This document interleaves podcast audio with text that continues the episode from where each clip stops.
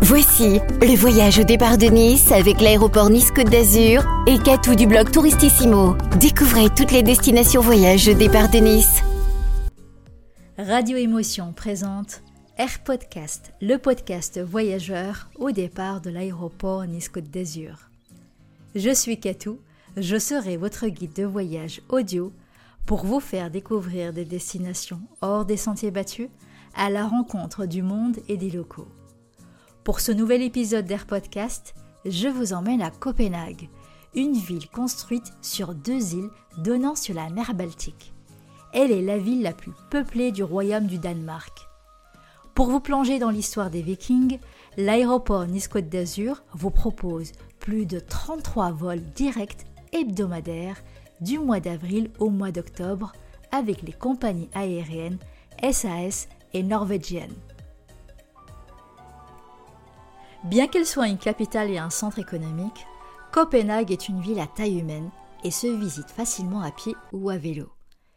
Par ses valeurs et son style de vie, elle représente parfaitement l'esprit scandinave. J'aurai l'occasion d'échanger avec Julie, auteure de guide de voyage et blogueuse, qui partagera ses conseils pour visiter la capitale danoise en famille. Êtes-vous prêt à découvrir les lieux les plus emblématiques de Copenhague? Comme je vous le disais, Copenhague se visite très facilement à vélo. On compte plus de 600 000 vélos pour 550 000 habitants. C'est le moyen de transport le plus utilisé par les Danois. Commençons la visite de la ville par les jardins Tivoli. Tivoli est l'attraction la plus populaire dans tout le pays, et les chiffres le montrent. Plus de 4 millions de visiteurs choisissent ce parc chaque année. Et ce n'est pas surprenant, vu tout ce que Tivoli a à vous offrir. Allez-y pour l'ambiance, les balades sauvages, les restaurants et les concerts. Tivoli est également ouvert pendant la fête d'Halloween et les vacances d'automne. Non loin des jardins Tivoli se trouve l'ancien palais royal qui abrite désormais le Musée national du Danemark. Dans cet immense bâtiment sont présentés au public de nombreuses collections qui retracent l'histoire du Danemark. Ce musée est en quelque sorte le coffre au trésor historique du pays. Les nombreuses pièces antiques regroupées dans l'ancienne résidence royale sont éclectiques mais intelligemment agencées dans les différentes parties du musée. Un autre lieu emblématique à faire à Copenhague, c'est d'aller à Nyhavn, qui était l'un des centres des navires marchands d'antan. Vous serez charmé par ses façades colorées. C'est une étape incontournable pour une pause photo. Même si des milliers de touristes du monde entier viennent visiter Newhaven, il est généralement possible de dénicher un coin tranquille dans l'un des nombreux lieux de restauration en plein air. Asseyez-vous et dégustez un sandwich accompagné d'une bière fraîche, à consommer avec modération, et observez les passants.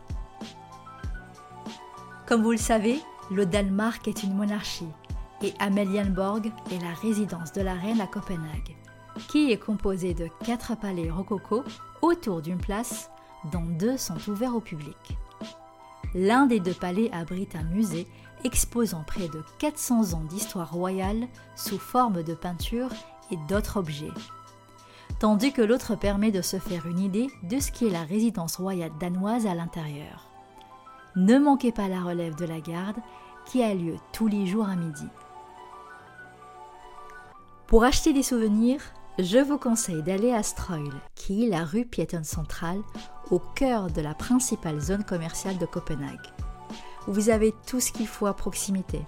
Un large choix des boutiques bon marché, aux petites boutiques indépendantes, en passant par certaines des marques les plus exclusives au monde. Vous trouverez aussi des cafés et des restaurants pour goûter aux spécialités scandinaves.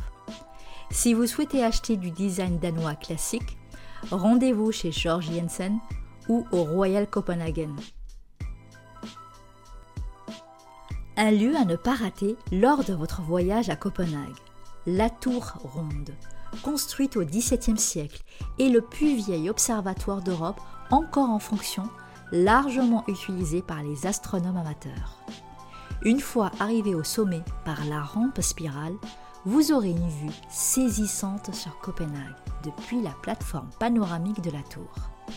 Autrefois, les livres étaient délivrés à la bibliothèque de l'université au sommet de la tour sur des charrettes traînées par les chevaux, d'où la rampe en spirale au lieu des escaliers. Pour l'effet wow garanti, allez au château de Rosenborg, qui est une perle de la Renaissance vantant 400 ans d'histoire. Situé au centre de Copenhague, en plus du bel extérieur et du parc du Palais Royal, il a beaucoup à offrir à l'intérieur.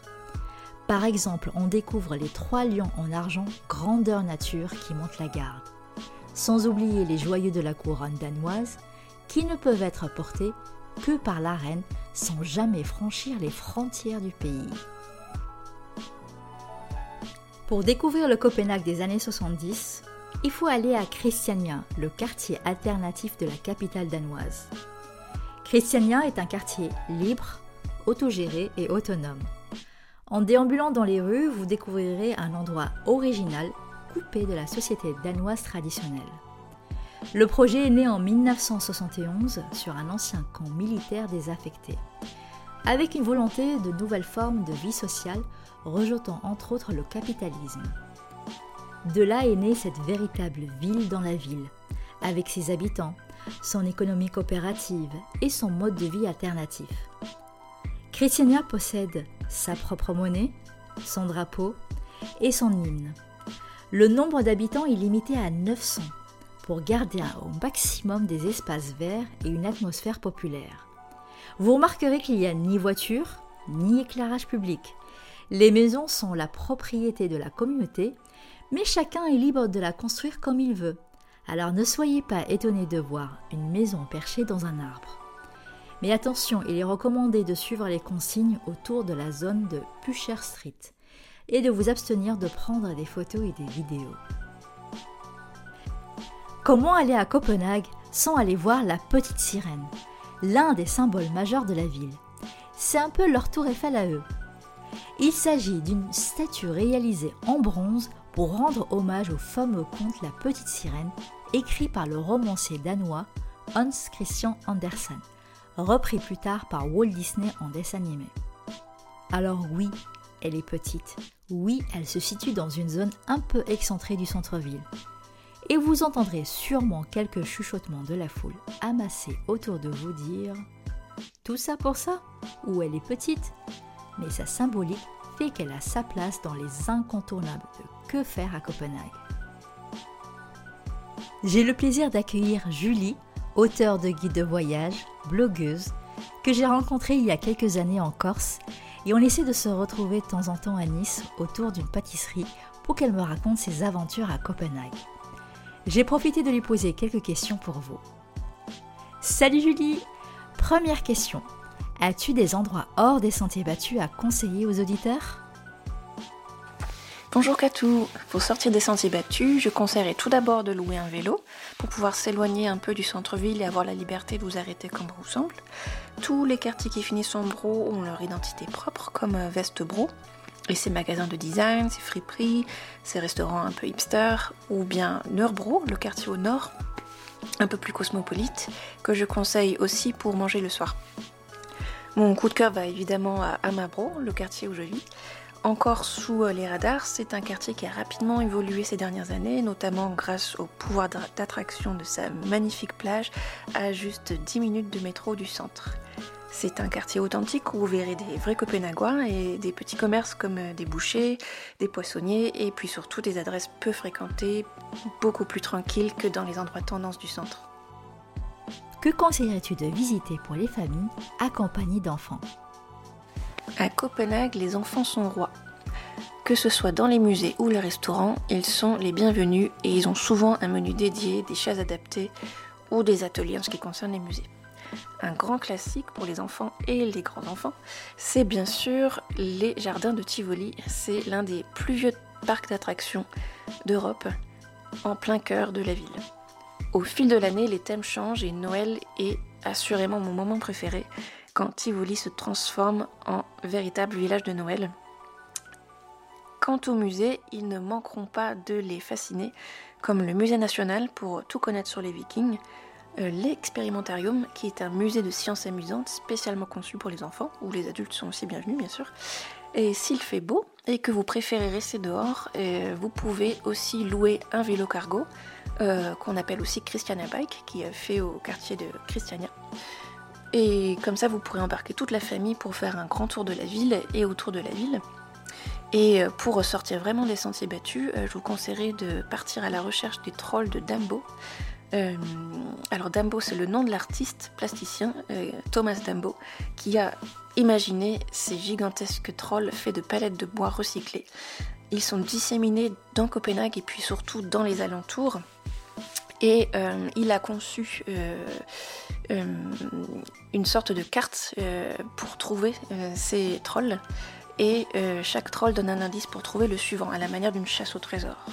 Et c'est donc une, belle occasion de, se balader euh, dans Copenhague, et vous trouverez sa carte sur le site de l'artiste trollmap.com. As-tu des spots photos à nous conseiller? Vous le remarquerez très vite, l'esthétique de la ville de Copenhague reflète le souci des Danois pour le détail, un goût prononcé pour le design, et surtout ce désir d'harmonie qui leur est propre. Préparez beaucoup d'espace dans l'appareil photo car vous allez vouloir vous arrêter tous les deux minutes.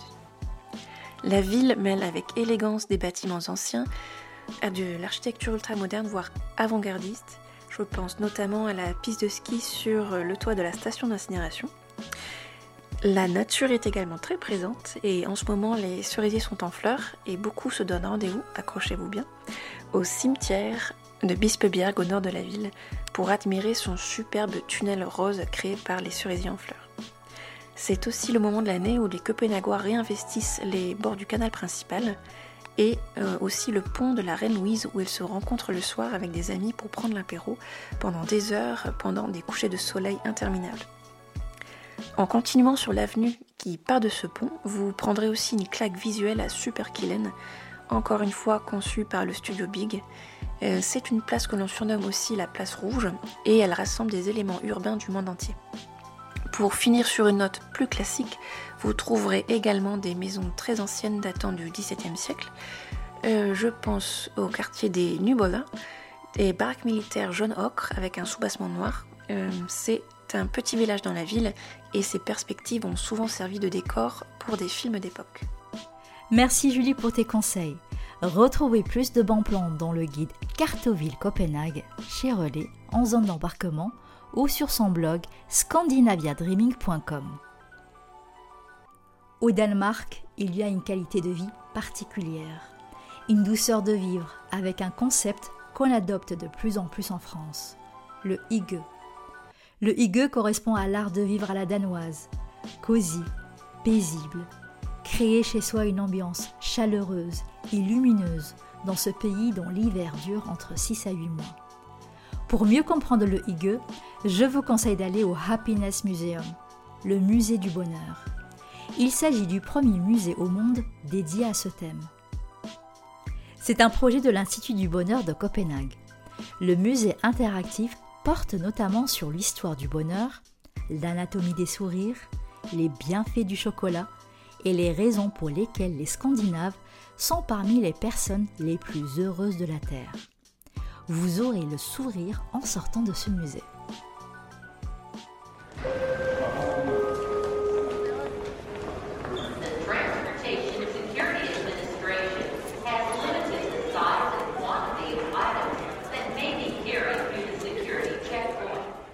Copenhague est une ville où la vie est paisible et libre, qui se visite à vélo de Christiania au musée du bonheur.